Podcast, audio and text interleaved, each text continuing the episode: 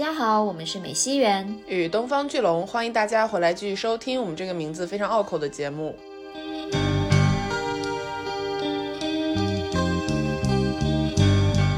大家好久不见呀！感觉有一个半月了，差不多，对吧？呃，哎，是的耶，我因为我们是从年前的最后一个周五，呃，是上一次更新嘛，也是第九十九期，然后终于在今天三月三号迎来了我们的第一百期节目，鼓掌。鼓掌，鼓掌，鼓掌，真不容易。而且我看到这一个半月里面，有些朋友在问说什么时候更新啊？你们还更新吗？然后我就觉得有点心虚，是要更新的，但是要等一等。对，就像我们在九十九期时候跟大家简单说过一下，我们想的是在这一个多月的休更的时间内呢，好好的学习，充实自己。结果证明呢，我们就是进行了一般的学习。我觉得这个案例告诉我们说，人其实是不会学习的，除非在有 deadline 的情况下。就当你觉得我有好多的时间，我可以去做很多的学习和充实性的这种自我增进的，你知道事情。嗯。结果你会发现，你就开始看一些电视剧。你懂吧？对，因为今年非常难得的感觉，娱乐圈又活过来了。刚开年就有好多的大爆剧嘛，嗯，其实你说爆剧只有一部了，啊，但是有好多的话题剧，还有也是，对对对对对，还有很多话题。对，我们录这期节目的时候还没到三月嘛，但是这两个月我已经鲜明的感觉到，今年我们这个娱乐圈小博士可以重新持证上岗了，就很久没有过这种。充满了话题，是让你有想聊的欲望的时刻。就去年感觉整个人一潭死水，今年各种冲浪，非常快乐。对，哦，在这里安利一下大家，就不需要我们安利了，大家应该都看了《狂飙》吧？呀，还有谁没看？出去罚站，好吧？我都看了，对呀，是的，然后我们就忍不住，虽然没有正式更新播客内容，但是我们就是简单的录了一期闲聊的飙雪，放在了爱发电上面，然后这里也就是 欢迎大家去爱发电可以收听我们的节目。虽然感觉到最后也不是飙雪，就是我们两个人在那抒发一些 观后感。我聊，我跟你聊完那期之后，我想说，哦，有好多深刻的话题都没有聊哦，什么都没有聊，我们就直接在。感慨就是狂发感叹号，感觉那种，对，但就是可以想见，这个开年我们俩其实已经囤了好多话题了。就是虽然我没有更新节目，但是我们在自己沟通的过程中，就说这个我也想聊，那个我也想聊，已经列了很多，就是希望大家能够期待一下的话题列表。是的。然后如果大家有什么想要听的内容，也欢迎给我们留言评论，我们都会看的。OK，那话不多说，来聊一下本期节目的主题，也就是我们期盼已久的第一百期。对，这个一百期，我们在九十九期的结尾的时候留下了一个悬念。也就是说，美西螈与东方巨龙它究竟是怎么来的？它们是什么东西，对吧？那这个题很浅显易懂的，可以拆成两个部分。第一个部分就是我们俩为什么会用美西螈和东方巨龙来指代自己，并且用这样的一个结构来做我们的播客的名字，对吧？然后这个其实我记得应该在二一年的某一期节目里面，我们简单的提及过，就没有过多的展开讲。但是我们应该有很多老的听众。朋友是知道这个事情的，给大家分享一下我们取名的这个故事。完了之后呢，就是我们本期的重头戏，也就是说美西园是个啥，东方巨龙又是个啥？对，就是一些 很莫名其妙的科普。对，就我们自己，你说超级懂吧，也没有，但是肯定是在基于我都已经叫这个打引号的艺名了的这个基础之上去进行了一些背景调查、学习等等。是的，本期内容可能会涉及各种学科的内容，从生物学到一些神话学，再到我也不知道，就是文学、文字学。对对对对对，就是非常多元的一个内容吧。希望能够给大家带来一些不一样的视角，让大家重新认识，或者是第一次去认识美西螈与东方巨龙这两种生物。可以称龙为生物吗？可以。对，而且很有意思的是，我们做完各自的学习之后，发现哦，原来美西螈跟东方巨龙这两个东西，它都是那种就是在现实生活中是有它的生物的这种实体的，但与此同时，它也是它们都是某种意义上的神兽。Yes。而且这两个东西剧透一下吧，我们取名的时候觉得它俩南辕北辙，没有任何的关联。但是学到现在，我们俩感觉，嗯，好像不是这个样子。但这个我们放到后面再去说吧。对对对对对，先讲一下我们取名的过程吧。好，这个故事要从哪里开始说起？就要把时间倒回二零二零年，在疫情的那一年，我们俩都很无聊。老听众知道，我们以前是做过一点点公众号，就写文章的，但是更新频率是非常非常的不稳定，可能两三个月才发一篇文章这样子。然后二零年的时候呢，我们就有个想法说，OK，要不要试一下播客？然后其实我们当时公众号的那个名字呢，我们不是特别喜欢，呃，所以一直想说，OK，趁着变成播客的这个契机，我们要想一个另外的名字。大家都知道取名这个事情就很让人痛苦嘛，所以当时我们考虑取名有两个方面的原因。第一个原因是说，这个名字首先我们俩自己要觉得说出去很有意思，它也要有一点不太一样的东西能够被别人记得住，有辨识度，对吧？那第二个原因呢，就是我们希望这个名字它能够代表我们想讲的内容的方向，就大家属于看到这个名字，你不会觉得跟我们感兴趣的话题有很大的出入，至少是有点关联性吧。所以我们当时就非常头疼取名字这事情，嗯、呃，这个时候就出现了一个契机，呃，是因为那段时间呢，袁总的头像一直是一只美西螈。如果大家在网上搜索过美西螈的真实图片或者是一些周边的图片的话，会发现是一种啊、呃、粉红色的脸扁扁的，头上像长了角，我不知道那个东西是不是角啊，你等下给我科普一样的这种存在，小小只的，然后非常可爱。然后袁总用美西螈做头像，其实用了蛮长时间的，也我也是通过他才第一次。知道这个东西叫做美西螈，yes。然后那个时候呢，我们就有了一个想法说，说既然你很喜欢这个动物，完了你又觉得它可以代表你的一部分，那我们干脆就用代号算了，就什么什么和什么什么。啊，然后说代号的话呢，我们龙总就是一直都对龙是情有独钟，就他甚至在身上是有一个，就背肩膀那里是有一个龙的纹身的嘛，所以龙纹身的女孩。对不起，对不起，烂狗，烂狗。但反正呢，当时就觉得 OK，那美西螈和东方巨龙感觉就还是有点对仗的这种意味在，而且那个时候我又是在美国，你是在大洋彼岸，在东方，嗯，所以就会感觉这个美西螈和东方巨龙就是特别的契合，所以我们就决定以美西螈与东方巨龙来做名字，而且我们当时都有点叛逆，就是说我们就不要取四个字的名字，因为所有的博客都是四个字，都叫四个字的名字。我当时，我刚刚开始了解播客的时候，非常非常的难记住播客的名字，因为如果你听的不足够多，你就会有点忘记它究竟是哪一期播客讲的。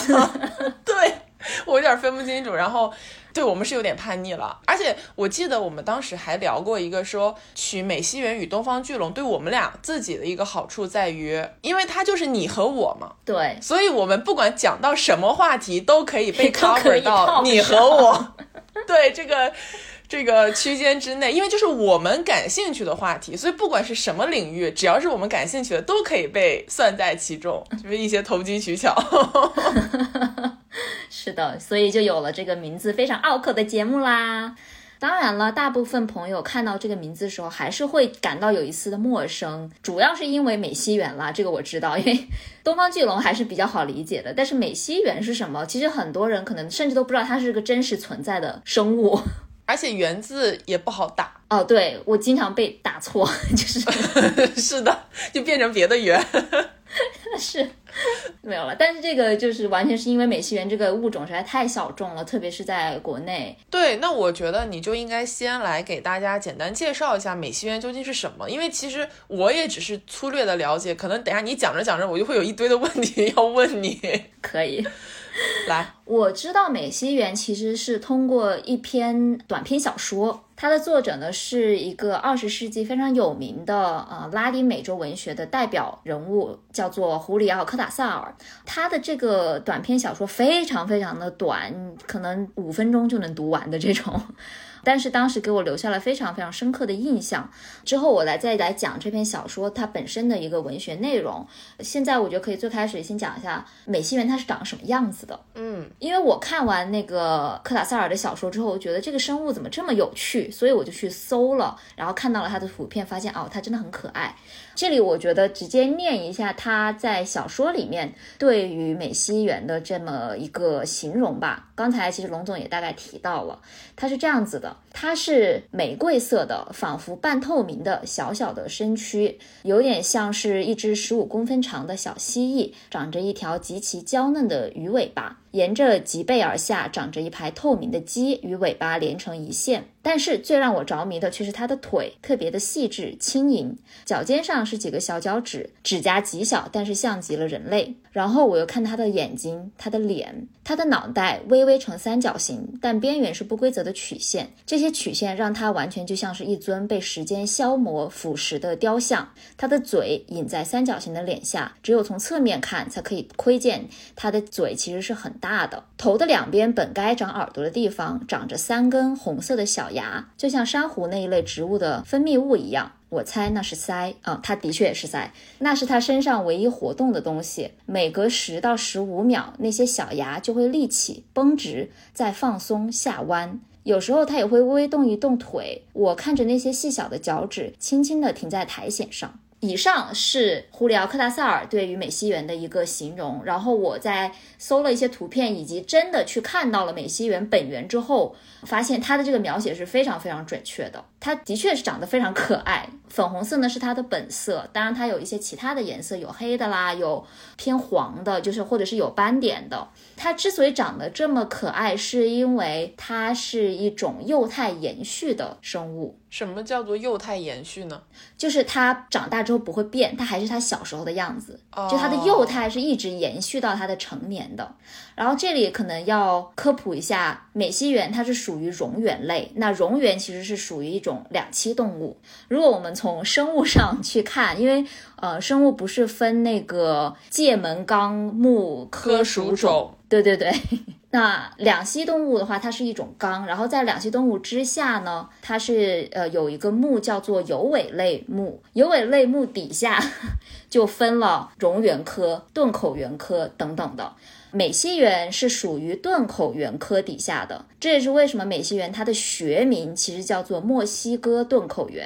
哦，那就是说它跟蝾螈不完全是一个东西，因为你刚刚说盾口螈科跟蝾螈科它都是科嘛，那它应该是平行的。如果它在盾口螈科下面，理论上它就不是蝾螈科，对吧？我一开始跟你有一样的疑问，因为我一直以为美西螈它是蝾螈的一种，但是它们俩好像是属于同一个平行的这种科嘛。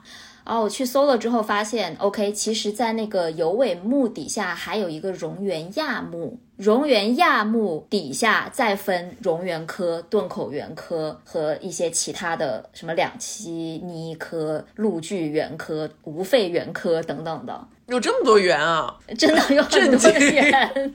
美西螈真的是非常非常小的一个分支哦。OK，嗯，但是简单来说，就是美西螈跟蝾螈它是有很强烈的这种近亲关系的。美西螈如果它能够变态。就是说，它如果不是说一直幼态持续，它到某一个节点，它能够成熟或者是变态成另外一种形态的话，它是会变成像是蝾螈的一种生物的。所以它们它们是有很强烈的这种很亲近的一个关系。那蝾螈的外表上跟美西螈的外表上有什么区别呢？有有有，蝾螈我觉得大家可能会稍微熟悉一点，就是一种两栖生物嘛，就像半鱼半蛙这种感觉。哦，对 不起，我想象了一下，就感觉有点哦，没有，它就是长得是长条状的，有尾巴，但是它是有四肢，四只小小的脚，脚上呢也是有脚趾，然后它的头跟美西螈不一样，它头是圆的，其实有一点像我们很知道的、很熟悉的一种叫娃娃鱼。你知道娃娃鱼吧？我知道。但是娃娃鱼很大，蝾螈是比娃娃鱼小很多的一种生物，但那个形态是相似的。其实就是说，蝾螈它在它幼态的时候也是跟美西螈一样，它是在水底生活的。然后呢，它的那个鳃是有点像是长出来，像是脚一样。哦，这是为什么美西螈他们那个昵称叫做六角恐龙，就是因为它的头上有角。虽然它跟恐龙没有，yes.，没有半毛钱关系。对。嗯，等于说蝾螈它幼态的时候跟美西螈是非常相似的，但是它慢慢的长大之后呢，它的那个鳃会逐渐的退化，它就也会慢慢的从水里走到陆地上去，它就不需要鳃了，它就会转成用肺去呼吸。嗯，那就是一个两栖动物的，就是两栖动物。嗯，对对对。但是美西螈呢，它就等于说没有那个变态的过程，它就是一直在水底，它一直是在用它的鳃呼吸的。我懂了，我能不能比较粗浅的理解为，我举个例子啊，就像是青蛙，它们不是从卵就是蝌蚪，然后慢慢的变态成为了青蛙的这个形态吗？那等于说美西螈就是一直没有变成青蛙的蝌蚪，它就一直是蝌蚪。对对对啊，对对对，只是它变大了一点，体积上变大了一点，但是形态没有变化。OK。美西螈从它刚出生就是一个卵状，到它一直长成一个所谓的成年的美西螈，大概是需要十八到二十四个月。哎，那我有一个问题，突然想到的，那它们有天敌吗？就是食物链上的那种？有很多的鱼都能吃掉美西螈。哦，就是水生的动物都能吞食它们。呃，很多吧，也不能说都对。这个就要说到美西螈的呃野生原产地了，就是在全世界范围内。等一下，什么叫原产地？你这搞得好像是一种。虽然很说出来很恐怖，但是是有人会把美西螈做成菜的。在我的学习中，我看到了很多让我不想再看到的图片。我见过，嗯嗯，就是我还看过那种小漫画，人家说你要吃油炸美西螈吗？然后我当时就说 什么，这玩意儿还能油炸？我当时都疯了。我知道这个东西的时候，anyways，你继续。原产地，我的意思是，就是说它的野生的自然环境，就是它从何而来的？嗯，在全世界它只在一个地方繁衍。那就是墨西哥的一片湖域，叫做 Xochimilco。哇哦，这个湖在离墨西哥城，就现在的墨西哥城不远。它以前的话也是墨西哥首都的，就是古墨西哥首都的一部分。就你可以想象成，呃，威尼斯城的感觉，就是在威尼斯的河上面有一座城。那这个 Xochimilco 这个湖上面有墨西哥城。OK，然后在这个湖里面呢，就是美西螈的这个原产地。美西螈为什么不会变态，不会走到陆地上？是因为它那个特殊的地理环境。首先是在那个湖的周围全部都是沙漠，就是非常不适宜生物生存的一个地方。然后与此同时呢，那个湖本身是很大，然后很就是很适合它们生长，也没有什么绝对天敌，所以呢，它们就是在长时间以内就一直生活在那片湖域里面，直到上个世纪，呃，应该。它是十九到二十世纪吧，城市化的发展以及一些殖民，然后对于城市的改变和自然环境的这个改变，导致那片湖域的生态环境嗯发生了极大的变化。现在的那片湖域啊，已经剩下几个小小的运河了，就已经不是个湖了，它是个小的运河，大概面积只有之前的百分之二左右，所以它就是退了非常非常的多。而且现在如果你要去墨西哥旅游的话，就是 Xochimilco 那个湖。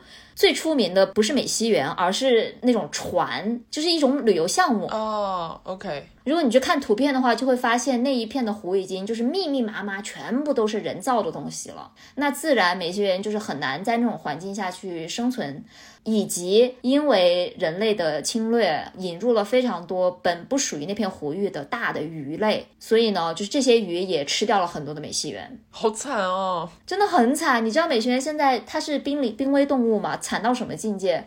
一九八九年的时候，这还是上个世纪，也就几十年前。一九八九年，那片湖域大概是每每一千平方米是有六千只美西螈的，但是到了二零一四一五年的时候，每一千方米只剩下了三十五只。哦，好少啊，对不对？就是就是它真的是快濒危了，就马上就要灭绝了。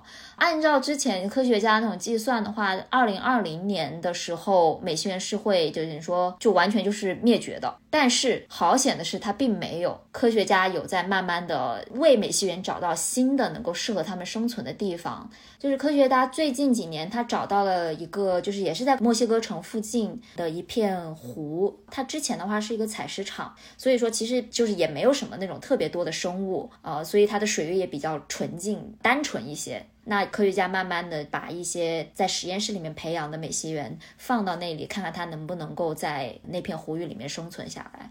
所以就是这个是一个很大的一个难题了。现在哦，OK，那就是说美西螈这个分类它是濒危动物，那其他的比如说它相近的一些近亲都活得还好吗？其他的近亲活得比较好，就是 怎么感觉这么 没有了，悲因为惨呀？它们他们是两栖动物，就是能够适应的环境就比美星人要多一倍嘛。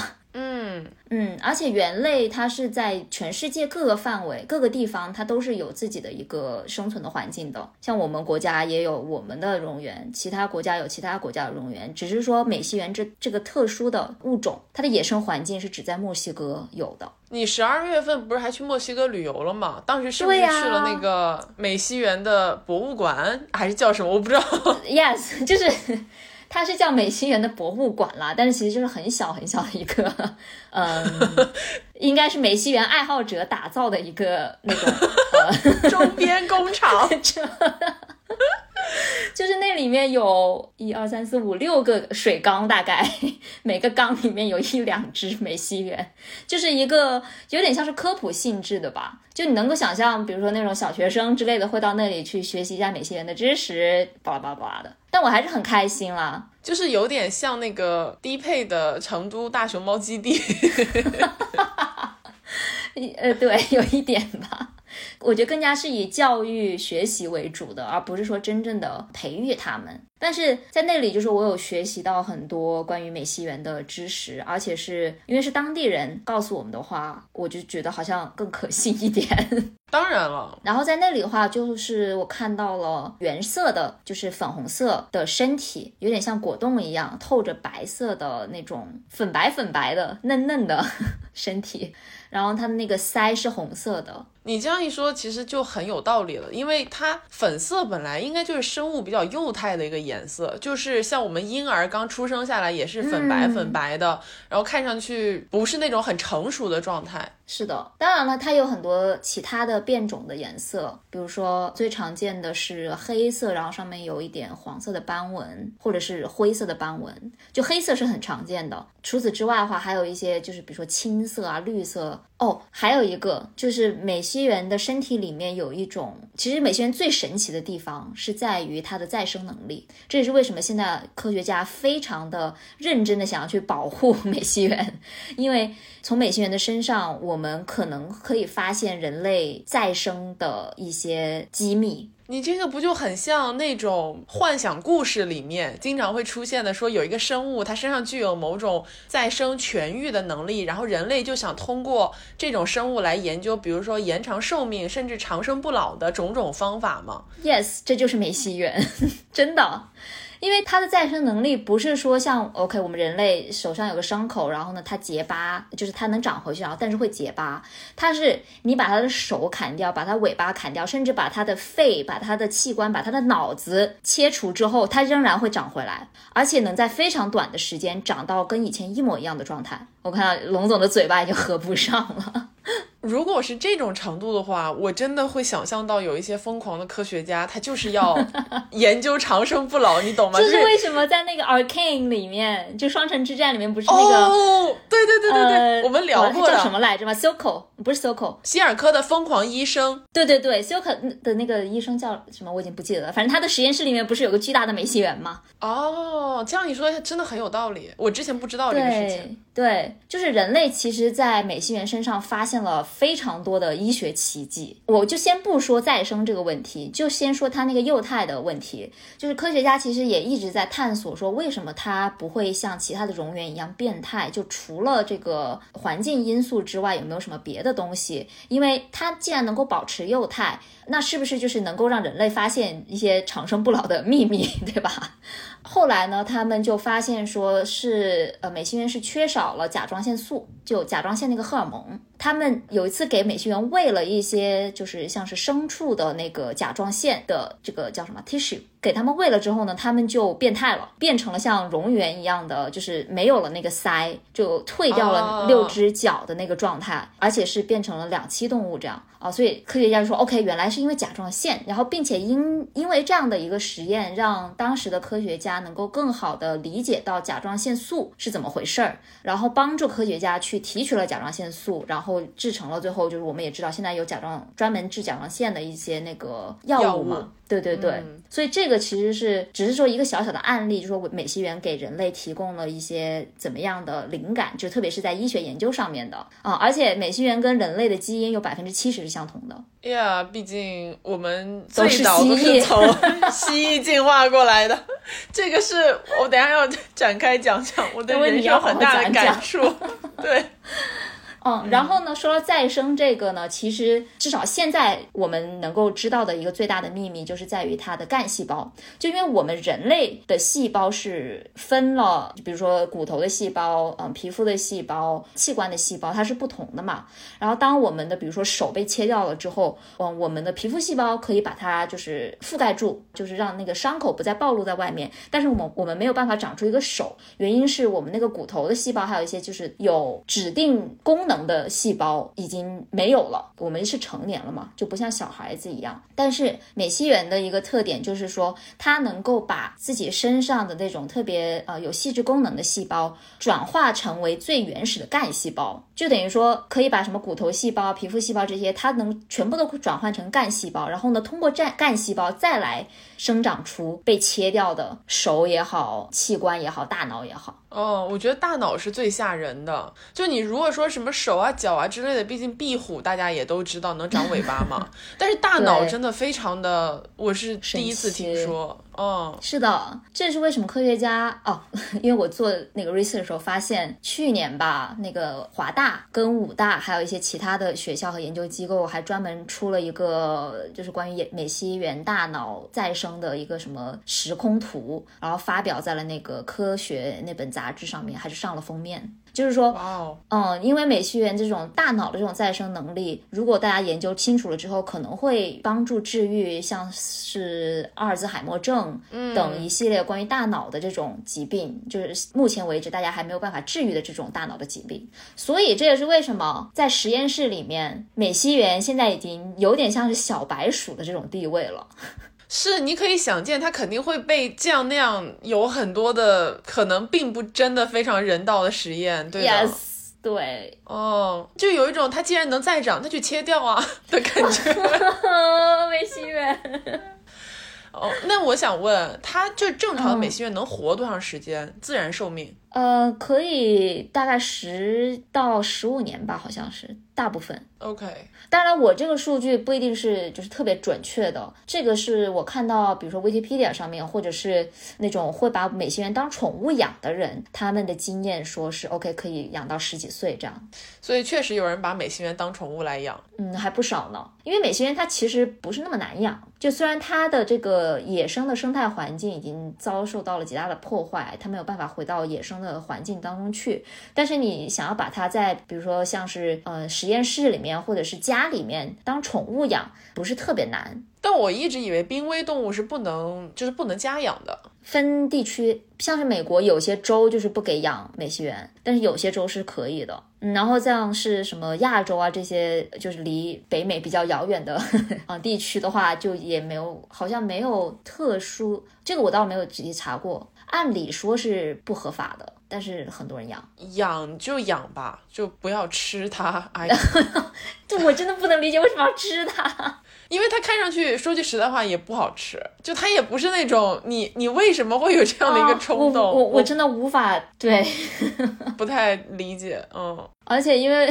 我为了进行多方面的这种学习研究，我还上小红书搜了一下，就是美西螈的养殖，发现大家都叫它六六。六六就是六角恐龙，就是这样说哦。我家六六怎么了？就觉得挺好的。你对不起，我说哇，这太怪了，怎么能叫它六六？我们已经跑题了。Yes.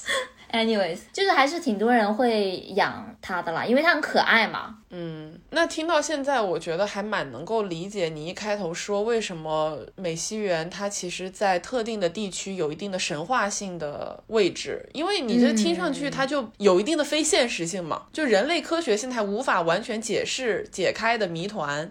然后这个东西如果是放在以前，就假如有人意外发现说哇，我把美西园这部分切掉，它能长回来，那它就肯定会被赋予一些神秘的色彩。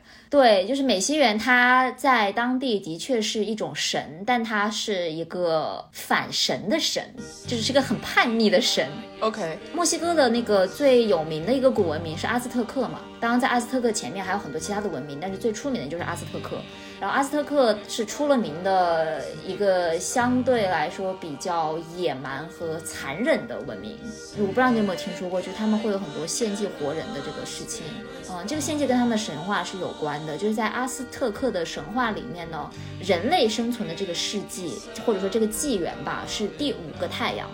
但是当神把这第五个太阳创造出来之后呢，这个太阳它不会动，等于说它并不能够给我们这个世界创造生机。为了让它动起来，必须要献祭一些神。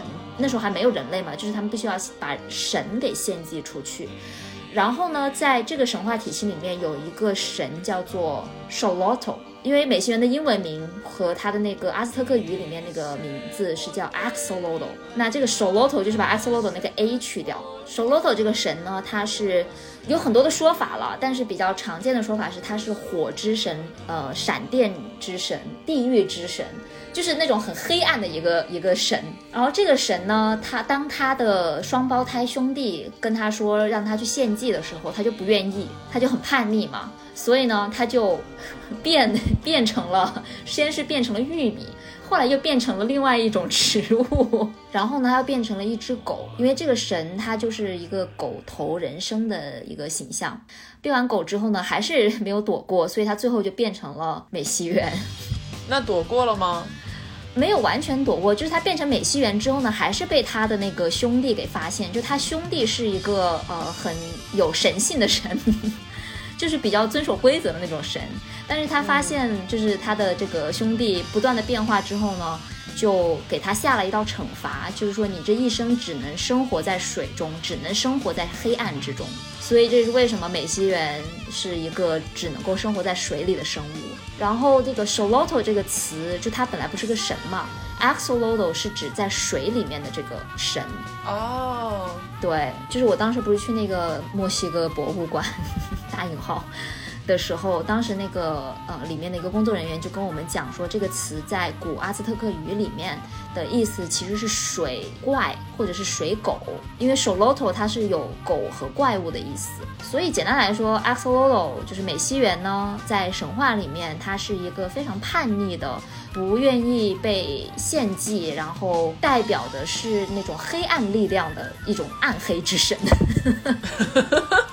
那你从现在开始就是一种代表黑暗力量的暗黑之源了，没错，蛮好的呀，我觉得，我觉得很酷啊，就是一个很有人性的神，就凭什么要把我献祭掉？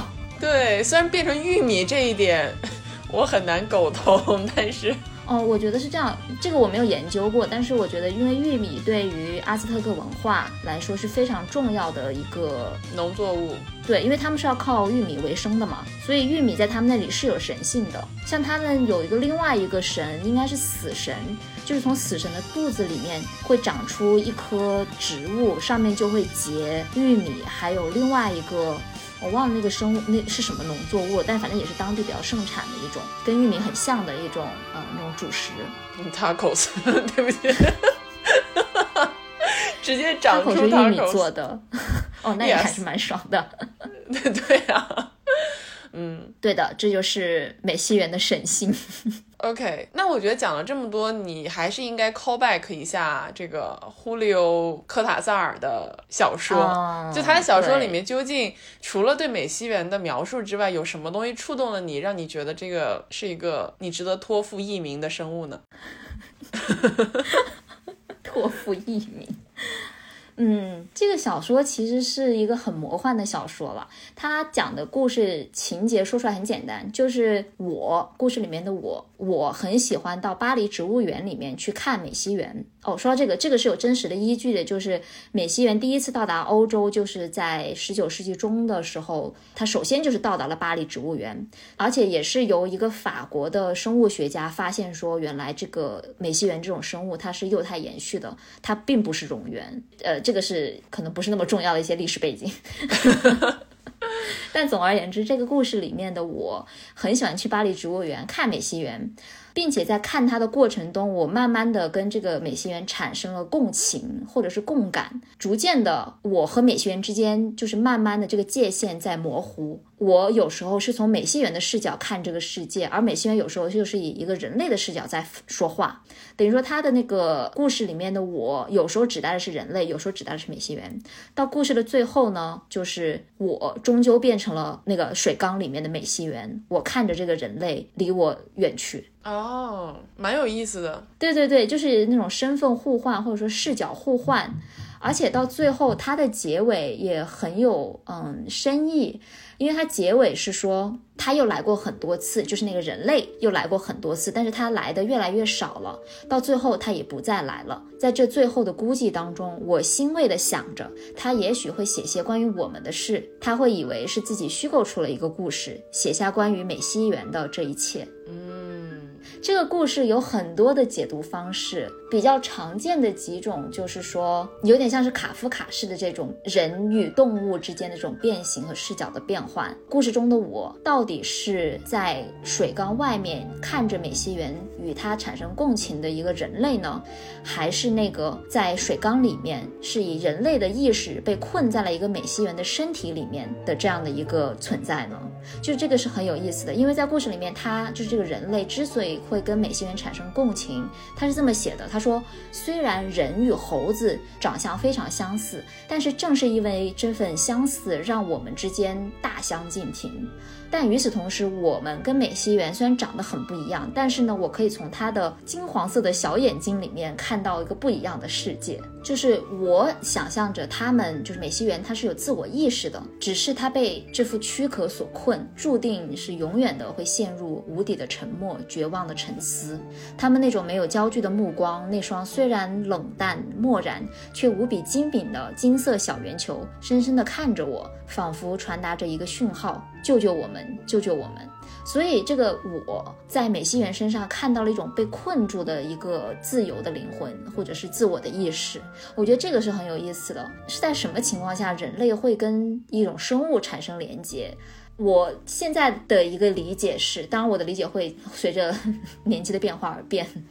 嗯，跟我当时看这个故事的时候的想法也不太一样了。但是，我现在的感觉是说，因为胡里欧他这个作者本人啊，他虽然是在阿根廷出生长大，但是他后面呢是在巴黎成名的。他是拉丁美洲文学爆炸中的一个作家。拉丁美洲文学爆炸是一九六零年代和到七零年代之间的一个文学运动，等于说在那十几年的期间，很多的拉丁美洲的作家在欧。洲出版了，并且就是声名大噪，包括像是我们很熟悉的像博伊斯，就是他其实一开始是没什么名气的，正是在那十年期间，他的作品被翻译在欧洲被翻译出来，然后呢受到了就是非常高的赞誉。等于说，忽略·科塔塞尔本人呢，他是在欧洲成名的，但他自己骨子里面，他他是一个土生土长的阿根廷人，所以他是有那种文化上面的一个矛盾性，而且他是选择美西园这样。一个本身也是在呃，你知道墨西哥南美洲为家乡的这么一种生物，然后被运到了巴黎植物园这个看起来比较 fancy、比较文明的一个环境当中去，所以他能够在美西园的身上看到一丝这种自己身上也带有的异国气息。然后美西园被困在那样的一个水缸里面，就好像他本人所处的这种环境一样。我觉得这个解读听上去还蛮合理的，对，但是还有很多其他的解读方式了，是肯定的，因为也有人会说，嗯，因为这个故事它讲的是一种 fascination，就是着迷，对一个东西的迷恋，就是这个故事里面的我对于水缸里面的这个美西园是异常的迷恋，到最后他的这份迷恋直接的留在了美西园的身体里面。而这个人类本身，他最后不是说离开了动物园吗？并且也没有再回去了，是因为他把这份迷恋留在了美西园的这个身体里面，然后他自己走出去之后写小说，写了美西园这个短篇小说，就有点像是讲我们对一个东西的迷恋，最后的结局到底是什么？就是你迷恋的到底是这个东西本身，还是你迷恋它的这个过程？是的，我觉得这个很有意思。你刚刚说的这两种方向的解读，我觉得都很有意思，会让我联想到一些可能不能在今天的节目里面展开来聊，但是可以稍提一嘴的内容。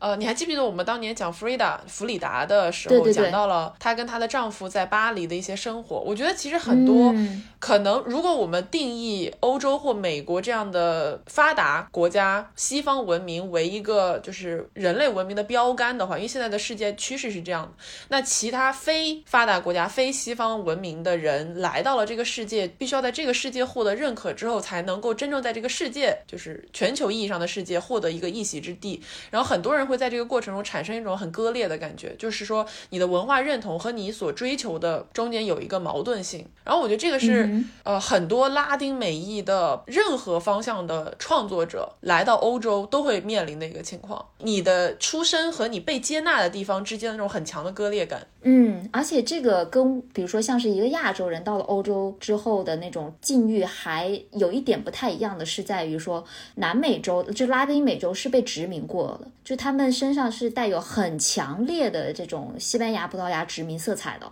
就他们身上这种欧洲的血液是等于说是流淌在他们身体当中，他没有办法把这份殖民的色彩给拉出去。所以你去看拉丁美洲文学的话，是会发现他们的故事非常的抓马。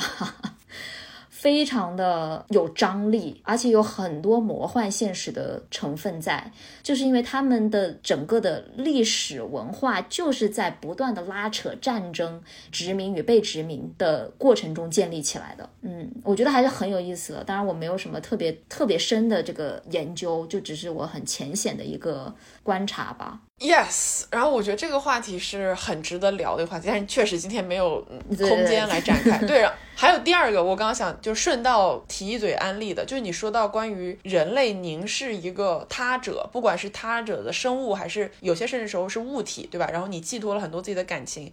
你不管是童话也好，或者异化也好，最终你会有一个着魔一般的结局。这个最近有一本书，我在此郑重的安利给大家，叫做《游隼》。游隼就是天上飞的那个像鹰一样的鸟。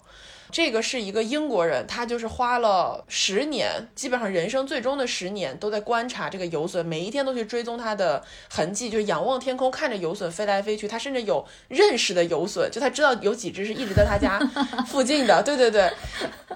这本书讲的就是他的一个观测日记，但是如果你去看，你最后的感觉就跟你刚刚描述的感觉非常相似。就我们究竟，或者说他，但你看的时候，你会意识到这个我就会变成你自己。为什么会仰望天空？为什么会一直看着游隼？它身上究竟有什么东西是我们人类企及，但是却无法企及的？对，然后这个我觉得很有意思，这本书我很喜欢，在此推荐给大家。嗯，严重跑题，拉回来。对的，拉回来。但总而言之，也就是安利大家去读一下胡里奥·科达萨尔的这个非常短小精悍的短篇小说，就叫《美西园》。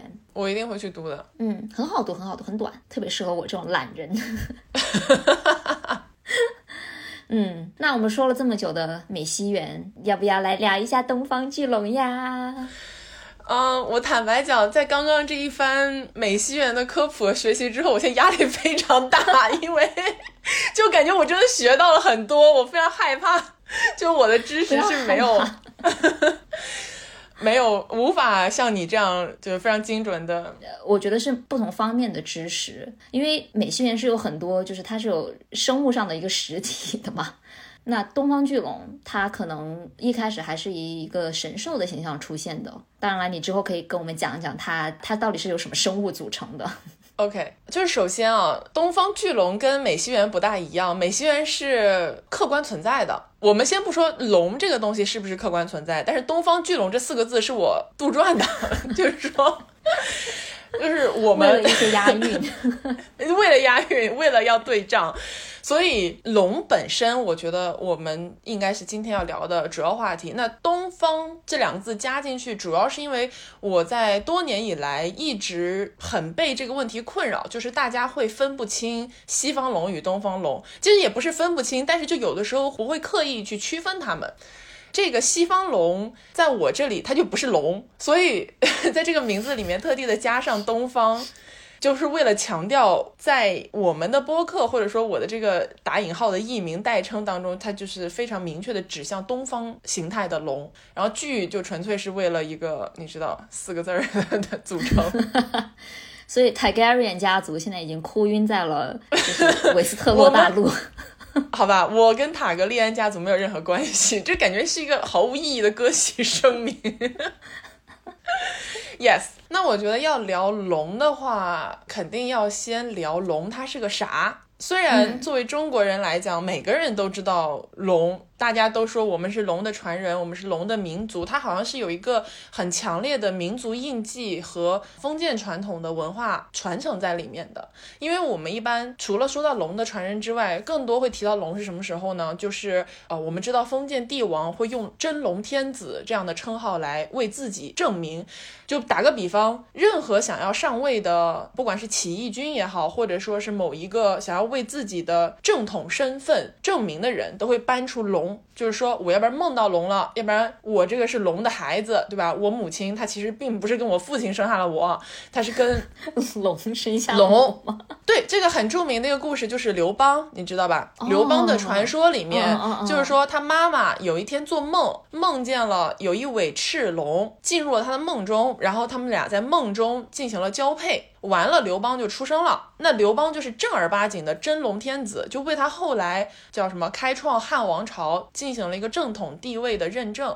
所以龙这个东西，它在大部分的时候出现在中国文化里面是一个正统性的代称，尤其是封建时代。那它最开始出现，就是我们包括考古啊，或者说是呃一些古代的文艺历史的追踪，它不是在很多陶器啊。青铜器啊，就挖掘出来的器物上面会有龙的纹像嘛？对，那这个一般来讲就会说，在文明还没有完全形成，也就是说所谓的夏朝之前，大概率龙是被当做一种图腾来进行崇拜的。大家会把这个东西刻在自己的日常用的东西或者祭祀上面用的东西里面，就证明这个生物不管它是否存在，它都在这个当时的居民心中留下了一个非常深刻的印象。但是如果我们去看那些考古出来的，比如说陶器的碎片啊，或者是器物上的一些花纹，你会发现那个时候的龙跟我们现在认知的龙长相一点都不一样，可以说是毫无关系。就是如果你不是真的 研究考古学人，你看这就是啥？见过吧？那个弯曲的像小蛇一样的一个东西，但是它有一个头部的简单的修饰，那个就是龙。根据在中国不同的地方，比如说东南、东北、西南、西北之类的这样的分类，你会发现它龙的头长得是不一样的。就比如说有长得像是鱼一样的龙，有的像是鹰一样的龙，有的像是猪一样的龙。真的就是头，主要是头部，因为它大部分的身子都是比较修长，就像蛇一样。嗯，这些地方不同的龙的形态呢，慢慢的在夏朝成立了之后，成立了之后 就进行了一个融合。在夏商周的发展过程中，龙慢慢就融合成了一个相对比较统一的形象。然后，但这个时候的形象仍然跟我们现在认知的不同。那我们现在认知的龙是长了一个什么样子呢？就大家比如说，如果去故宫，或者是去看一些古建筑，就是现在所所谓留下来的一种古物周边，暂且这样称呼它们好了。龙更多的像是一种九四之兽，九四之兽就是它像九个动物。嗯，这个我听听说过，就是还蛮常见的说法。对，那这九个动物是什么呢？就是脚似鹿，头似牛，眼似虾，嘴似驴，腹似蛇，鳞似鱼，足似凤，须似人，耳似象。这是九四之兽。但是这里有一个很大的问题，就是说一般人听到这个九四之兽啊。第一个反应就是这肯定是瞎编乱造的，它肯定是揉在一起的，怎么可能有一个生物长成这个样子？你想象一下这个画面吧。就它不符合任何生物学的常规逻辑。所以呢，这里就有一个很有趣的点，在于我们现在认知的九四之兽是怎么发展过来的。它其实动机非常简单，本质上是因为大家需要刻画龙的形象，但是古代人不知道龙长啥样，所以他们就哦，所以写了一个教科书一样的这个标准。Yes，随着美术的发展，定了一个龙的标准，就是说我们以后画龙怎么画呢？就按照这个九四之兽的标准来画。我问个问题，那这个标准是谁定的？是皇家定的，还是比如说宫廷画师，还是什么的？就是我们如果去看，有一个人叫做董宇，他出了一本书，哦叫做《画龙集异》。你听这个名字就知道，它就是简单来讲，里面有很多关于怎么画龙的内容，包括后面有一个人叫做郭若虚，他写一本书叫《图画见闻志》，它本质上来讲是一个，并不是由皇家来定义，而是通过大家不断的去学习龙的造型，想象如何去构建一个龙的形象的过程中，确定了这个九四之兽的画法。因为在此之前，比较明确的关于龙的这种记载吧，它不是图像明确的图像型的，它更多是一种带有含义型的。嗯，就比如我们国家非常非常古老的古籍，有一本叫《尔雅》，还有一本叫《广雅》，这两本合在一起，里面提到了关于龙的定义。他是这样说的：他说，龙是有鳞曰蛟龙，有翼曰应龙，有角曰囚龙，无角曰螭龙，未升天曰盘龙。就你听这个形象，或者说他们对龙进行了分类，你其实会发现，它有鳞的，就是我们刚刚说的长得像鱼的；有翼的，就是能飞的；有脚的，就长得像哺乳动物的。就你明白这个感觉吧？它只是说对龙进行了很多形态上的分类。但是没有人确切的知道有没有龙这样一个真正存在的生物能够被别人所描绘，所以到了后来，所有的这些元素都加在一起了，它是进行了一个形象的大融合。对，因为我们中国人画画是写意嘛，而不一定是写实的，所以你刚才提到的那所有的那种描述，更多是以意象为主。没错，而且在我们明确一个龙的九四之兽的形象之前，其实龙在咱们中国神话里面是频繁出现的。就比如说《山海经》，或者说以前一些记载关于啊皇帝啊蚩尤啊，你知道，就是古老的，其实真实历史上存在过的人物，但是将它神话化了之后，他们打仗的一些过程，就经常会有龙的帮助嘛。比如说这边儿呃皇帝他乘着应龙升天了，然后应龙帮助皇帝战胜了蚩尤，就诸如此类的这种设定，你就会意识到说。啊，这个时期的龙它就是一个神兽，它会参与到凡人之间的这种斗争当中，但是这些凡人后面也变成神了嘛。所以后来为什么封建，尤其是大一统之后，大家对于龙的封建传承这么的迷恋，有一部分这种神话色彩在里面哦。还有包括什么大禹治水，然后龙也来帮大禹疏导洪水，就之类的这种这种内容。对不起啊，虽然你一直说要把东方龙跟西方龙给区别开来，但这听起来真的好像塔格里安呢。因为我们现在说的西方龙，其实比较像是会飞的恐龙。嗯，恐龙是真实存在的嘛？恐龙是有化石的嘛？你就算没有去过那种什么恐龙相关的公园，你也看过侏罗纪是侏罗纪公园吧？它里面很形象的帮你还原了当年曾经在地球上横霸一方的恐龙们。就它恐龙分类很多嘛，有在地上爬的，呃，有那种特别小的，特别小但是动作极快、很敏捷的，有很大的，有能飞的，对吧？分类很多。那其实现在西方的神话也好，传统也好，或者说我们说的幻想故事也好，出现的龙基本上就是一种能飞的恐龙的变种，就它长得比较像是大型的翼龙。其实就是大型的鸟，有点，因为鸟就是恐龙演变而来的嘛。对，但这里非常有意思，它有一个进化的阶段。我觉得可能在讲接下来内容之前，要简单的来分享一下我这段时间学习到的一些关于进化的内容。来，其实大家都知道，如果你接受进化论的话啊，如果就是大家不接受进化论，那接下来的话等于是放屁。如果接受进化论的这个基本逻辑的话，咱们最开始是从海里上来的嘛，从海里到陆地上之后呢，因为你是用鳃呼吸过渡到用肺呼吸，所以这个时候出现了两栖动物。两栖动物就是两边都能，水里也能住，陆地也能住。两栖动物又进化成出了爬行动物啊，那爬行动物就是说不下水了。爬行动物慢慢的又进化出了哺乳动物。当然这个部分来讲，有一些爬行动物后面又重新返回了大海。这个其实是我觉得很神奇的一点。就比如说我们说海里的鲸鱼和海豚，这是海里的哺乳动物嘛？它们其实是已经上了陆地之后，它们又回到了海里，进化成了哺乳动物。所以整个这个进化的链条，你会发现有一些人是进化到某，不是有些人，对不起，有一些生物，它是进化到了某一个节点和形态之后。它就不再进化了，然后它们的族群的另外一部分选择了继续进化，进化出了不同的形态。但是如果我们倒推溯源的话，其实大家本质上都是从海里来的，然后都是从蜥蜴慢慢的变成了现在这个样子。就咱们古老的祖先都是蜥蜴嘛。那么关于恐龙和鸟的这个部分呢，就是爬行动物这个分类下面出现了恐龙之后，这个恐龙它们是比较像是我们想象的那种鳄鱼的皮肤，就是非常粗糙。它不是羽毛，它没有毛类。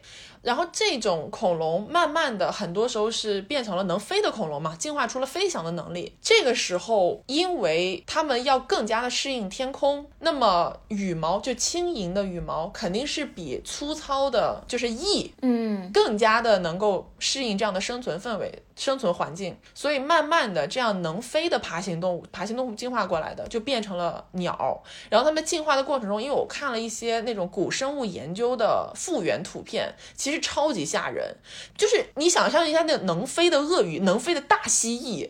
但实际上就是一部分是羽毛，一部分是 像鳞甲一样的东西，它是在慢慢进化。因为进化不是说我今天是爬行动物，明天就突然变成哺乳动物，它是有个过程的嘛。那但是因为我们现在所生存的世界是我们没有见过这种进化过程中的状态，我们只见过它进化完成后的状态。所以，我们很难想象在过程中会发生什么，我们只能倒推这个可能性，就导致了这个过程中的生物我们是没有概念的。然后，因为我们没有概念，所以很多时候我们就觉得它们不存在，就是你概念中没有这样的一个过渡期。然后，我觉得这个其实很重要的一个点，在聊到龙的时候，嗯，我看到过，就是龙总给我发的那个 会飞的大蜥蜴的那个插图，真的很神奇。对吧？就是像一只大型的美西螈，但是身上长了鳞，然后会飞的感觉。其实坦白讲，非常吓人。因为我在看古生物复原图的时候，我经常感觉到毛骨悚然。古生物跟我们认知中的符合逻辑的生物长得是不一样的。那肯定，但是这个稍微有点跑题。为什么会要说到关于进化的这个部分？因为围绕着龙身上一个这么多年来一直争论不休的点，就是它究竟存不存在？或者说我们现在所说的龙九四之兽肯定是不存在的，但是有没有可能它是有原型的？它有一个原型动物，然后通过这个原型动物，我们发展出了龙，这是一种思路嘛？另外一种思路就是龙这个东西从头到尾它都是存在的，只是我们现在见不着了。那还有一种思路就是龙。从头到尾它都不存在，它就是人类拼凑出来的一个东西。这个是三种完全不同的思路，那我们可以就都展开来聊一聊。第一种其实是现在很多人比较接受的一种说法，就是说现在我们的龙是想象出来的，但是它以前有原型。那这个原型就有很多的理论，根据我们刚刚说的，尤其是出土的考古学的文物上面的图画来分析判断的话，就会有说它的原型是鱼的，有说它的原型是鳄鱼的，有说它的原型是蛇，这几种常见的说法。因为龙的出现呢，在中国一般都伴随着一个人们的朴素的祈愿，叫做降雨，就它总是跟水有关系。为什么我们现在说神话里面东海龙王，对吧？或者说如果这个地方久旱无雨，我们就去给做一些这种像龙神请雨的行为等等。那就说龙这个意象一直都是跟水和雨紧密捆绑的。那很有可能它就是从水里出来的一个生物，那这个倒推很合理吗？对，所以从这点来讲，不管它是像蛇，还是像鳄鱼，还是像鱼，都很合情合理。都是水里出来的，都是水里出来的。我觉得这个还蛮有意思的，因为我们普遍认知中的龙是在天上飞的，但是你一说东海龙王，我就意识到说，OK，我们其实有很多龙是在水里，就是海里面的。而且在古代的那种，我不能说神话什么的，因为我不是很了解。但是你就单从艺术作品来看的话，关于天空云的画法跟水的画法是有很多相似之处的。对，因为它要下雨的话，它也是从云上下雨嘛。是，就是龙是盘踞在云上，然后下雨。对对对。哦，你这样说来，我觉得古代人真的好聪明啊！就是他即使不知道就是雨水是怎么来的，就是雨水的这个循环过程，从雨蒸发到云，云又下雨，但是他哪怕不知道这些所有的原理，但是他能够有一个直观的认知，说其实天上和水里的这种成分是很相似，它是有关联性的。而龙就是这种连接这两个天地之间的一个神物吧。你说的很对啊，因为在东汉有一个人叫许慎，写了一本很有名的书，叫做《说文解字》。嗯，《说文解字》里面提到龙是这样讲的：说龙灵虫之长，这个灵虫之长很重要啊，能幽能明，能细能聚，能短能长，春分而登天，秋分而潜渊。其实他这句话就把我们中国人对龙的传统想象基本说完了。它灵虫之长，灵虫这个分类就爬行动物嘛，也就是说龙是爬行动物的老大。因为一般来讲，跟灵虫之长对照着来说的，说是什么？虎是百兽之王，就是虎是哺乳动物的老大，兽类的老大。嗯，你其实能看到，如果你真的去叫深究这些古代人写的东西，你会发现他们把龙虽然没有像我们现在的这个生物学的纲目科属种的分类，他们已经把龙分在了爬行这个分类里面了。哦，对吧？它是灵虫嘛。完了，能幽能明，能细能聚，能短能长，这些就是属于一些 比较神话超能力。哎，对，就它又能隐，就是又能变暗，又能变亮，又能变大，又能变小，对吧？就是，但是这些其实是在真实的大自然里面是存在的。就比如说能明能暗这个，对不起，我 Q 回到美西园一下，就是美西园身上还有一种呃叫什么，反正是一种蛋白质吧，可以让它在就是那个紫光灯的照射下，就如果你拿那个东西照美西园的话，它身上是会发光的，除了它的脑袋。Yes，你稍后记得 Q 一下我，重新说回这个龙跟美西园的关系，因为这个也是我觉得最有意思的一个点。对。刚刚说的没错，它有一定的神话色彩，它的这个能力像是某种神兽才能做到的东西。但是自然界确实存在这样的生物，只不过可能没有一个生物能够同时做到，就是又能亮又能暗，又能变大又能变小，对吧？对。然后接着就是春分而登天，秋分而潜渊，这里就能看得出来，它又能飞又能入海，就又能上天又能入海。这就是一个古代人对龙的形象的简单的想象。如果从这个说回到我们刚刚说的第一个理论，也就是说它有原型动物的话，那基本上从灵虫之长这点来判断，很多人认为它的原型动物是蛇或者鳄鱼，大型的，比较有震慑力、有存在感，并且会让很多人看到之后意识到说这个东西是我们惹不了，要赶紧绕着走的这样的一种动物嘛。嗯，Yes。尤其是很多人会用蛟龙，就是认为蛟龙是龙的一个分类。我觉得这里就是简单介绍一下蛟龙吧，因为蛟是一个单独的字儿，就它跟蛇还不太一样。蟒蛇蛟蛟龙就全都是不一样的东西。然后蟒其实是一种蛇的古生物形态，就有点像是说。在某一个阶段，它是蟒，然后有一部分的蟒，它慢慢变成了蛇，就这其实不是一个东西。蛟龙在神话里面经常是说，一个龙它没有进化完全的时候，它是蛟龙。那什么概念呢？因为蛟龙不会飞嘛，它是水生爬行类的嘛，它还没有具备登天的能力，所以它是没有进化完全的龙。它从神话的意义上来讲是很好理解的，但是在真实的这个呃生物来讲，胶这个东西究竟存不存在，或者说它可能曾经存在过，但是后面灭绝了，这仍然是一个没有完全定论的说法。那这个是它像蛇的根源，还有人会经常拿来讲的，因为它是个长条形的，它能盘嘛，能盘在一起，能盘旋，所以这个东西像蛇，我觉得是非常好理解的啊一个东西。包括很多人说蛇就是小龙嘛，那很好理解。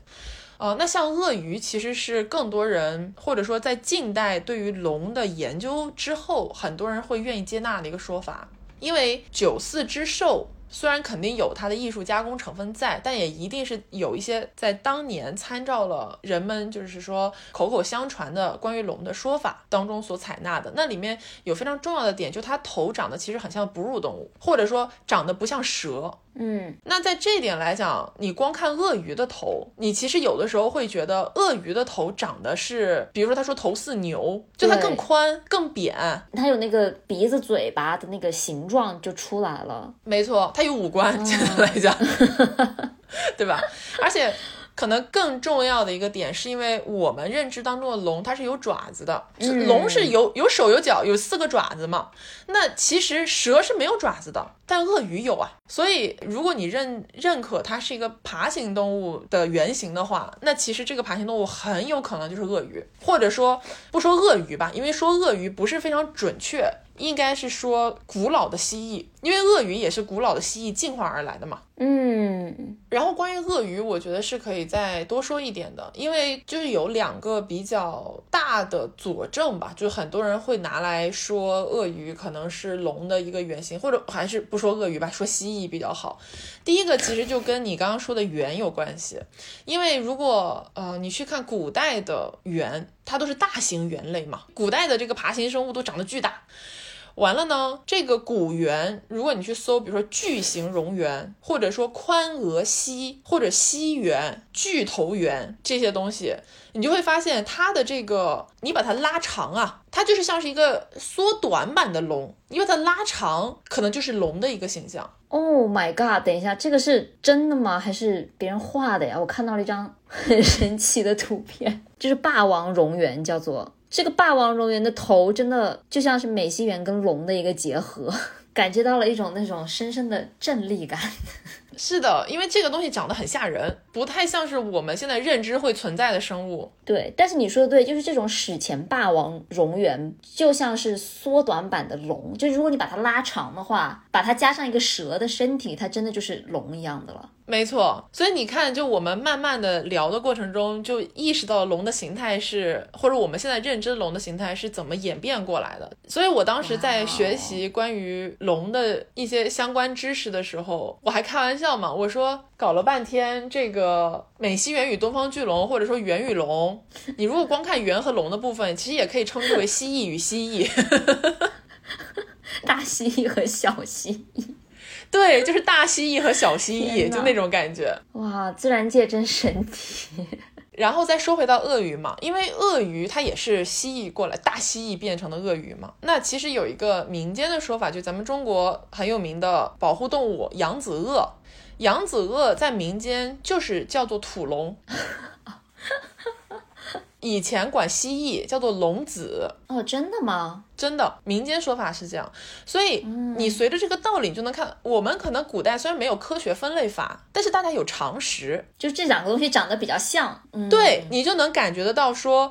大家对于龙蛇蛟鳄，就虽然是四个不同的东西，但是很明显能判断出它们的相似点。这也是为什么关于龙的原型一直就是蛇和鳄是最占上风的嘛。嗯，那我觉得说到这里呢，就先来说一下刚刚说的第三个理论，也就是说龙它根本就没存在过。它就是，比如说古老形态的某一种蛇或者蟒或者蛟，我们现在可能已经见不到了啊，或者是某一种鳄鱼，然后古代人对它进行了艺术加工，让它看上去不太像它原本的形态，但这个艺术加工被我们留了下来，认定为龙，传承到后来。那这个呢，其实是在上个世纪前中期吧，比较流行的一个说法，它主要是由闻一多先生提出来的。就闻一多写了一本书，叫做《神话与诗》，这个里面收录了包括伏羲考龙。凤等等，就是学术论文啊，在那个时候绝对是论文级别的。它的主要论点就是龙的原型来自一种蛇的综合式图腾，也就是所谓的加工图腾。龙这个东西从头到尾没有存在过。那么我们传承龙的这件事情，本质上是一种封建皇权的传承。那这个说法呢，其实有很强烈的时代印记在里面。因为在上个世纪前中期，我们都知道是一个破除封建迷信、追求新文化、新思想、德先生与赛先生的一个时代。所以，但凡是具有一定的封建色彩的存在，都很容易被推翻。推翻龙的一个最大的方法，不是说就是说龙不好，而是说它就没有存在过，它就是一个幻想的东西。这也是为什么我们现在人说到龙的时候，第一个反应就是它没有存在，它是一个神话生物，它不是一个动物，它不是一个真实的生物。然后这个是跟上个世纪初的很多思想运动有很大的关系的。对，因为其实我一直就是在在你跟我讲之前，我并没有想过就是它的原型这个问题。就我想象中，OK，东方巨龙要讲什么内容啊？那应该都是讲些神话吧？没有想到有这么多的生物知识。你说的非常对，我也是在学习过程中才逐渐的了解了这些事情。那就其实真正的让我打开了眼界的是刚刚提到的第二个理论，也就是龙是真实存在的。嗯，那这个事情可能大家第一反应就有一种什么龙是真实存在的？不可能，这是封建迷信。但是我去读了一些论文啊，我现在的想法是把这个观念介绍给大家，但是这个结论大家认同不认同是自然的选择嘛，因为它仍然是有很多的未解之谜，只是有人客观提出了这个可能性。就是有一名叫做马小新的，嗯，他其实不是专业学者，他本职是一个记者，但他对龙这个事情非常的感兴趣，他在几十年间做了大量的学术研究探讨，写了一本书叫做《龙：一种未明的动物》啊，这本书其实非常可读，就很有意思。这个书，它的论点就是龙是一种真实存在的古代生物，现在可能已经彻底灭绝或者濒临灭绝，所以人类很少见过它，就没有几个人真的见过龙，但是它确实存在过。它的理论是这样：首先，刚刚说到了这个关于宠物的问题，对吧？就其实在中国的古代，难道有人养龙吗？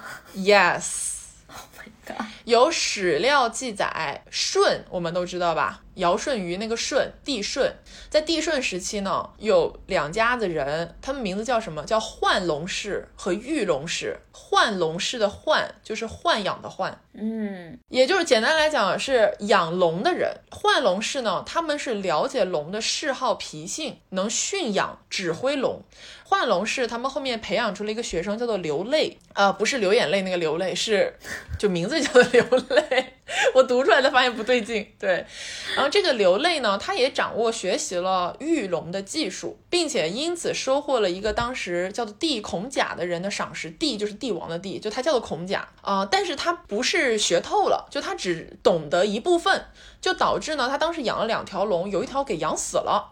养死了之后呢，他就不知道怎么处理，他就干了一件很荒唐的事儿，他把这个养死了的龙偷偷做成了汤肴，呈现给了帝孔甲。哎，为什么大家都要把都 要把龙啊、猿呢给煮了呀？是吧？我相信古代的时候也没有说什么野生动物不能吃这种事儿，就大家没有这个概念。OK，然后煮了呢，他就给帝孔甲品尝，帝孔甲不知是龙肉，惊呼其美味，要求加餐。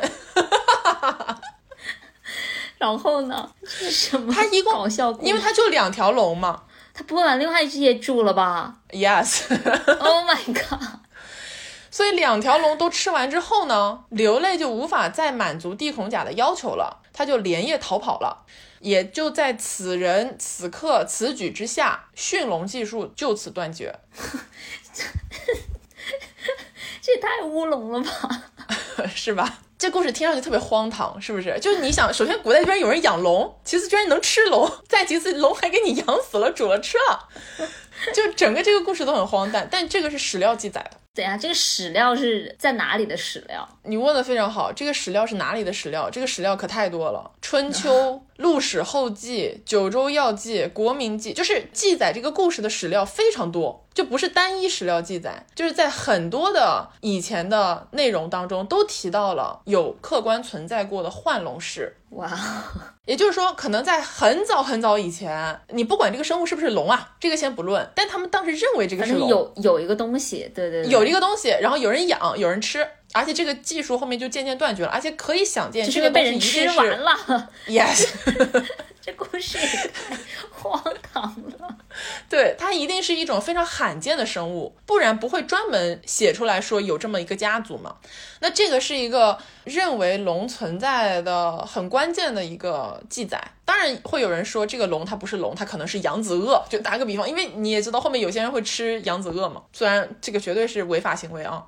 但是除了这个之外呢，还有很多我们客观常识，就我相信大家一定听说过的，比如说十二生肖，除了龙都是真实存在的动物。那有没有一种可能，龙曾经也真实存在过呢？不然为什么它在十二生肖里面显得如此格格不入？那如果这么说的话，那那个龙可能更加像是鳄鱼，因为十二生肖里面已经有蛇了，那就说明龙跟蛇是不一样的一个生物。如果它真实存在的话，哎，你的点非常准确，非常准确。然后我们接下来可以来看一下龙的古文字，就是甲骨文或者是金文。我们都知道中国汉字是象形文字嘛。它是有图画的，你从它的古文字能够看得出来它以前是什么形态。龙的古文字是某种动物的粗线条描画，身体比较长，能像蛇那样弯曲扭动，后面拖着一条长尾巴，像是爬虫类动物。但是头部较大，头上有角，身上有鳞片。古文字龙看上去很像一条蜥蜴。嗯，我们如果说到这里，你会觉得 OK，也许存在过一种生物很像蜥蜴，但它应该不是我们现在所认识到的蜥蜴。古代人见过它哦，我看了一下那个经文，真的很像一条大蜥蜴或者是鳄鱼之类的东西，就是那种有四肢爬行的，然后有个尾巴的这种形象。对，而且是长的，因为都强调了它的身体很长，能扭动嘛。而且最重要的一点，它身上有鳞片。蜥蜴身上是没有鳞片的。如果你听到这里，是会有一个疑惑，就说哦，感觉好像存在过一个生物，但是我们没有见过。那接下来最重要的就是在过去五千多年的中国记载当中，有没有人见过？那这个答案是有，谁？很多人。因为见过龙的记载其实非常多，但是我没办法一一列举，所以我就只能给你提一些数据。有人对各种主流的史书进行过考察。从汉高祖五年，也就是公元前二百零二年，到隋仁寿四年，也就是公元六百零四年，共八百零六年间，见龙的记载高达一百零八次。当然，这些里面肯定会有一些夸大的，或者说你读过之后可以进行排除的。比如说，他可能见到的是一种鸟，或者他见到的是一条蛇，就肯定有这种，或者说他就完全是神话，就这个东西不存在。但是有一些见闻的记载非常的详实，具体的去刻画描绘了当地的老百姓是在什么情况下见到的，见到它的是什么形态，并且这些见到的自然环境和这个生物的形态高度相似。嗯，那就不管这个东西是不是我们现在认知的龙，它肯定是一种生物。那如果我们这个在刚刚所讲的这些事情的基础之上，认证说啊，进化它是一个循序渐进的过程，它不是从 A 物种直接跳到 B 物种，它中间有过渡形态，并且在地球数亿年的这种演变过程中，生物的发展过程中，一定有一些生物是我们不了解、不熟悉、无法想象的。这个情况下，马小星呢，他得出了一个结论的意思是说，龙是一种古生物。嗯，这个古生物它应该是大部分时候生活在水里，这就导致了为什么很多人没有怎么见过它。一般人在什么情况下会见到它？就是说现在天气很严、很很干燥，水没了，他们得爬，他们只能爬出来了。他们会跳出水面，到了陆地了之后，他们无法动弹，这是很多就是历史当中见龙记载的常见情况。他们无法动弹了之后，他们就是像巨大的鱼一样，体长大概是十几米，在岸上滚动，就是扭动扑腾。然后很多的民众会很常识性的自发性的去做一件事情，就是往这个生物的身上泼水。然后这个生物呢是头上有角有须，长得稍微有点像哺乳动物的脸，有脸有爪子。身体很长，然后等到扑水扑到一定的程度之后，一般来讲，这些龙就或者说这个生物，它们会在下雨天的时候消失。嗯，所以马小新根据这些大量的史料记载，因为这本书它内容很详实，我就不去赘述了。得到的结论是说，这个生物它生活在水里嘛，而且因为它很大，它就是没有可以说停止进化的古生物。然后它之所以上岸，可能是你知道鱼鲤鱼跃龙门什么意思？就是鱼从水里面跳了出来，但是跳到岸上了之后它回不去。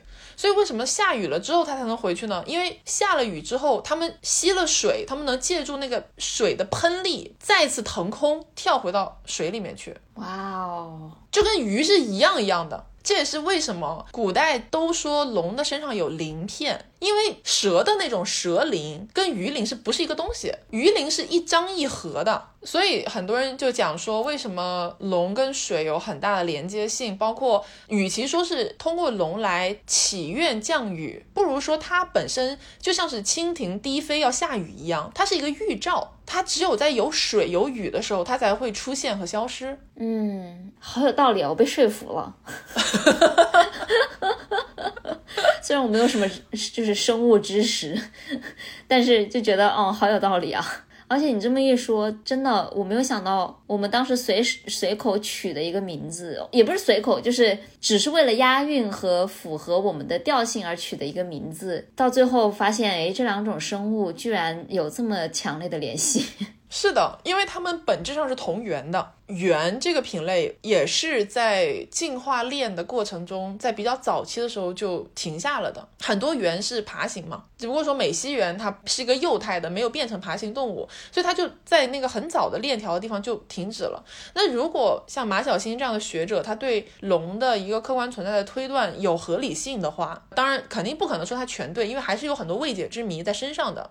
但是你也会意识到说，龙如果存在，它一定也是一个比较古老的生物。也是一个在进化链上面比较早期的时候就停止了的状态，这也是为什么他们俩会长得很像，因为你越早在越早的时期停下来，你长得就会越像啊。我们为什么跟猴子像？因为猴子是我们的上一步啊。对哦，但这里有一点啊，就是美西螈它其实不是说在很早的时候就停止发育，就是停止进化成我们更加熟知的蝾螈类，它其实比蝾螈更晚一些。就是美西螈是可能是近几百年或者是近一千年才发展出来的一个蝾螈的变种。嗯，但是从它的那个变化的前后顺序上来说，它的确是在蝾螈的前一步，就是美西螈跟蝾螈的幼态是相似的，只是说美西螈没有进一步的变态成一个能够在陆地上爬行生存的蝾螈。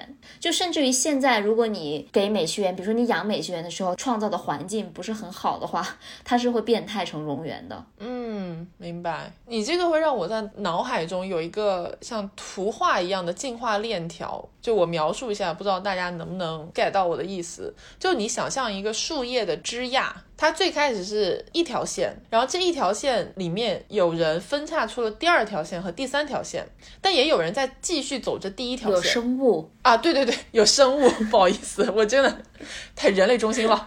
呃，有生物，那你就说第一个分叉口走到 B 线和 C 线的，那他们就会在 B 线和 C 线上面继续去分叉出其他的类别，也会有人沿着 B 线和 C 线继续走。那么一直在走 A 线的，它虽然也会进化，但是在 A 线上面进化，每一次的分叉口就会决定生物的形态出现比较大的这种变化。尤其是其实在这个过程中，很多过渡期间的生物它已经灭绝了。可以想见，为什么我们现在很难想象过渡期的生物长什么样，是因为它不适应环境嘛，它被淘汰了嘛。我们现在见到的生物，或者我们认知当中存在的生物，很多时候是适应了自然环境的，找到了自己的位置的。所以，可能龙就是一种某个进化过程当中的一种形态。但是因为它实在太神奇了，所以大家给它赋予了神性，以至于它变成了一个像是传说中的神兽。这个神话色彩肯定是后天赋予的。我觉得最开始，哪怕它真的存在在可能八千多、一万多年前的人见到它的时候，也觉得天哪，这什么？我没有见过，就特别罕见。嗯，然后因为它的对罕见性哦，还有一个我觉得特别有意思的这个点，说到这个的话，就是为什么古代很多时候说，如果你见到龙，这个时代一定是好的时代，或者说这是一个盛世。盛世才会见龙，就有点这种感觉。然后他们就说，其实从客观上来讲，它是有一定的环境学道理在里面的。因为你想一下，这种生物它的生存环境一定要求很苛刻，它都绝对濒临灭绝了，或者已经灭绝了嘛。那只有在一个自然环境被保护的比较好的情况下，它才能够，比如说繁衍，或者说能够出现。那也就是说，你客观上见到所谓的稀有动物，或者说按照我们现在的话讲，为什么要保护这种濒危动物？是因为你你本身反。过来可以倒推，就我们其实有在保护自然环境，你没有过度的破坏自然环境。那你把这个放到古代人对于盛世和龙之间联系的想象，也其实完全是有道理的。嗯，是的。但是我觉得龙讲到现在，还是要破除一下很多人会有的一个疑惑，至少我自己之前是有这个疑惑的。那既然龙，我们中国人说的龙跟呃西方的恐龙，因为西方的龙其实是恐龙有点像嘛，如此的不一样，那他们为什么在汉字里面写出来都是龙呢？对呀，好，这个问题 我是有明确答案的，因为刚刚说的都是一些推论嘛。是这样的，就是汉字里面一直有龙这个字。但是恐龙这个名称呢，是一八四二年的时候，有一个英国的古生物学家欧文他所创立的，他创造了一个词叫做 dinosaur，就是我们现在知道的恐龙的英语。那 dinosaur 这个词本意是要概括一个个体很大、模样骇人的古代爬行动物。就 dinosaur 它的词义在法语啊还是希腊语，我不太确定啊。某个欧洲语言来讲，就是恐怖的蜥蜴的意思。然后这个 dinosaur 恐怖的蜥蜴传到了日本，日本的学者将这个词翻译成了恐龙，恐怖的龙。因为龙很像蜥蜴哦，OK。因为我们的很多现代汉字名词，惊人的多的量都是从日本人那里拿过来的，所以日本学者翻译为恐龙了之后，我国后来就沿用了恐龙的这个说法。然后这个是不是又反过去让西方人把东方的龙翻译成了 dragon？哎，等一下，dragon 是怎么来的呢？我搜到的是说 the word dragon 就是在英语里面的 dragon 是从古法。语里面来的，然后古法语的那个 dragon 这个词又是从拉丁语来的，意思是巨大的蛇类，就是 huge serpent。然后这个词又是从古希腊语中来的，也是就是蛇类或者是巨大的海洋生物。那我觉得这里面有一个很重要的点，就是它的发展过程中人们的诠释不一样。西方的 dragon，它其实最开始描绘的形象是一个，就有点像是那种长着大翅膀的危害人类生存的一种动物。也就是如果你在比如圣经或者是更加古早中世纪的一些 dragon 的记载当中，它就是一种邪恶的存在。然后后来因为有了就是很多幻想的创作嘛，那其实西方龙里面一般都是能喷火，会抢夺公主，就会做一些危害，是的嘛，就是人类生存的这种事情，它会破坏你生活的家园等等。所以呢，dragon 这个词就是一种比较邪恶的，能飞的。我觉得他们那种可能更像是一种巨型的蜥蜴，因为在中国龙里面有一个很重要的区别于西方龙的特点，中国龙是非常温和的，不害人，它是带来祥瑞的。福就它不是一个让你觉得哦，它会危害到我的生存的。包括你去看所有古代，哪怕近现代，也有一些所谓的普通民众见龙的记载，没有人觉得龙会伤害自己，大家是主动的，比如说往它身上泼水，或者说帮助它，那个感觉就是你能明显看到这个动物是无害动物。那就这一点来讲，其实跟我们所说的恐怖的大蜥蜴之间是有很大的区别的，因为任何人看到恐怖大蜥蜴，第一反应就跑啊，赶紧跑啊。对吧？你能感觉到他的，不管是生物演变层面，还是说民众对它的认知层面，其实东西方是走了两条完全不同的道路的。是的，嗯，但是就再次重申一下，刚刚关于龙的所有的内容都是一部分内容，因为龙学它是一个客观存在的学科，真的。然后尤其是呃上世纪八十年代开始，有大量的学者对龙的存在、龙的传承、神话精神等等这些东西进行了很多的研究和探讨，有很多的论文。可以去选读，然后不同的学学者他从不同的方向和角度出发，得出了完全不同的结论。我刚刚所说的这种龙可能是一种客观存在的生物，也只不过是其中一个流派，甚至不是最主流的流派的说法。因为最主流的流派仍然认为它是呃鳄鱼或者说某种蜥蜴的变种这样。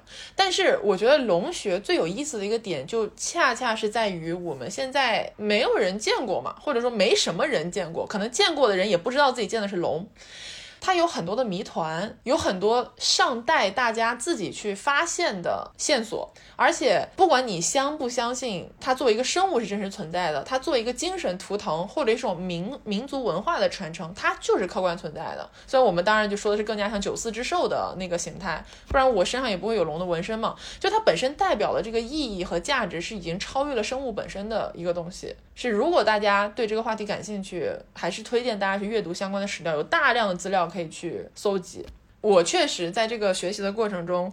感到最惊喜的一个点吧，就是龙跟猿，就我们美西园与东方巨龙，我俩缩写不老是说猿与龙嘛，包括我们的听众朋友也会叫我们猿与龙嘛。猿与龙其实是一个很相近的东西，一家人，一家人，一家生物，大与小，一家生物，就一个大一点，一个小一点。聊完之后，我的一个感受就是，大自然真的好神奇啊！就是我们每一个生物，不管是现在还存在着的，还是说古时候存在的这种生物，都是紧密的联系在一起的。就说起来很可能有点老套，但是的确就是说，每一个在地球上面生存的人、动物、植物、环境，这些都是融为一体的，而且都是互相影响的。你要是仔细的去想一想、研究一下，发现大家都是有非常多相似的地方。不管是从就是我们现在能够理解到的科学的层面上，基因啊，或者是医学啊，呃，这种研究上面来看，还是说从文化上、神话上这种更加精神层。面的连接，它都是息息相关的。对的，所以你会感慨这个生命、生物、自然的神奇，就好像我去看以前的资料的时候，真的很难相信我们以前都是蜥蜴。就是你从蜥蜴到现在走了多长时间的路啊？但是你就变了，太神奇了这个事情。但是变了又没变，因为美西螈跟人类的基因有百分之七十是一样的。而且你知道香蕉跟人类的基因有百分之五十是一样的吗？是的，我听说过这个说法。对啊，变了，但是又没变那么多。就是人类真的很渺小，我们在时间尺度和地域尺度上面都是多么多么多么渺小的一个分子啊！对，然后在如此渺小的人类的存在当中，我们俩不仅作为人类相遇了，居然还作为猿与龙相遇了，真的好神奇啊！真的。真的，你说当时真的就是随口胡诌的名字，怎么就能太牛了？都变成了大蜥蜴。真的，我看到那个古代霸王龙源的时候，我真的震惊了。这也太像龙了，但它又太像猿了。刚才我们的 logo 就用那个霸王龙源吧。哎呀，不要那个，好恐怖啊！很吓人的。所以今天感觉聊到现在是希望大家能打开新世界的大门，有一点那种对，看看这个世界上的袁与龙吧 那种感觉。是的。哦，我还有一个感慨，就是特别是说到龙的部分的时候，因为你说到一些引经据典或者是某一些论证的时候。我的第一反应就是我的比喻都会想到的是西方的魔幻故事，像是《冰与火之歌》或者是《哈利波特》，就是这种，我反而不会马上联想到一些东方中对于龙的这种神话的描述。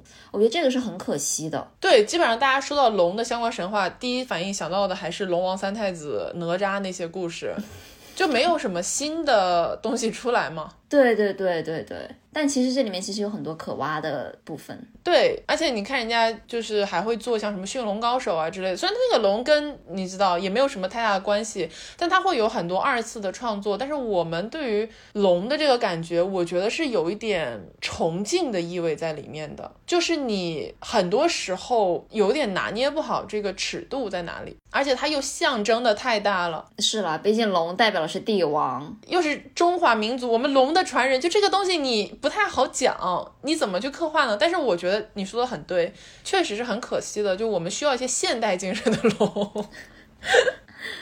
好的，那我们就寄期望于未来吧。然后希望美西园也能好好的活下去，不要灭绝了，不要过了几百几千年以后，大家都在说猿美西园它是不是一个传说中的生物？然后那个时候就希望还有人能够保存播客这种载体，拿出这期节目开始播放，说不不不，以前客观存在过美西园。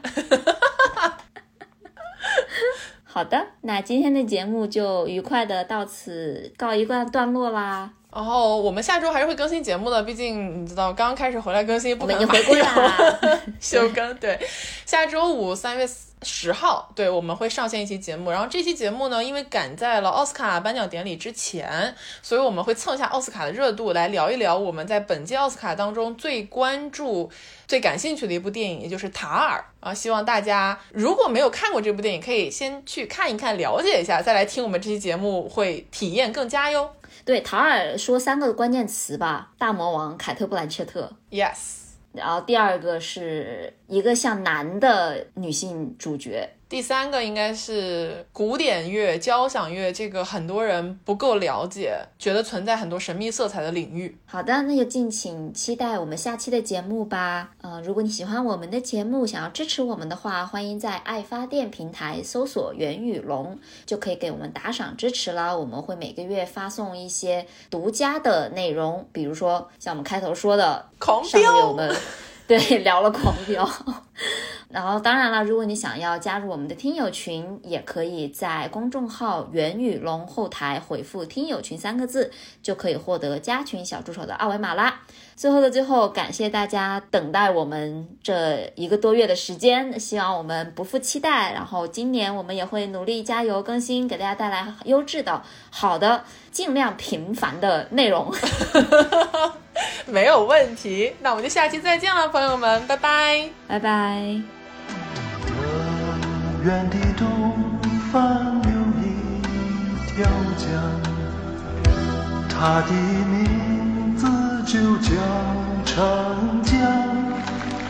遥远的东方有一条河，它就叫黄河。